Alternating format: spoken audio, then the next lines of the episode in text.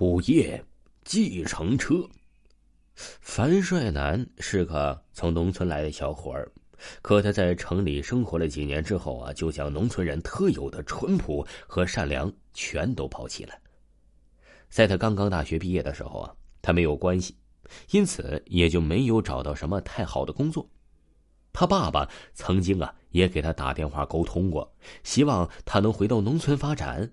现在啊，农村的生活水平正在逐步的提高，需要一些有知识的青年加入农村的建设之中。回到农村是一个不错的选择。可樊帅男呢，打心眼里不愿意再回到农村了。农村的生活他已经过够了，他已经习惯了城里的生活。这只是其中的一方面原因，因为一个不愿意回到农村的原因是，在农村。他有一个从小定了娃娃亲的媳妇儿，在他上初中毕业那会儿啊，家里还很穷，无法负担高中的高昂学费，他父亲已经打算让他辍学务农了。可是这个想法一提出来之后啊，就立刻遭到了樊帅男的未来岳父的反对。他的理由非常的简单，男娃是不能没有出息的。故此，樊帅男的未来岳父不让自己的女儿上高中，将所有的钱都给了樊帅男。一直到这个樊帅男大学毕业，他的学费也一直是两家人共同承担的。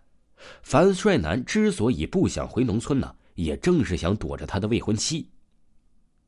在他的眼里，他是一个大学生，是一个高级的知识分子。而他的未婚妻仅是一个初中刚刚毕业的文盲，即使有几分姿色，也是配不上他身份的。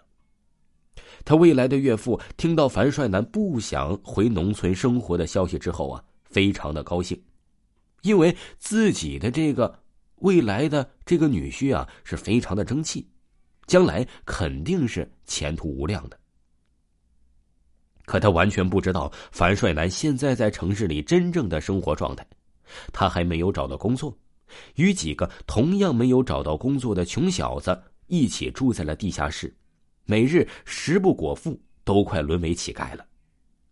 那个时候啊，是樊帅男最困难的时候，甚至有一段时间廉价的地下室都已经租住不起了，无奈之下只能流落街头。是他的未婚妻葛子玲找到的他。当葛子玲找到他的时候，他已经饿得晕了过去。